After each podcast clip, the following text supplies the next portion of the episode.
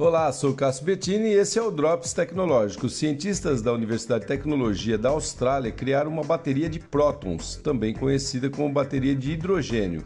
Esse tipo de bateria utiliza eletrodo de carbono para estocar o hidrogênio obtido da água por meio de energia solar e, consequentemente, atua como combustível para gerar energia. Bem legal o negócio.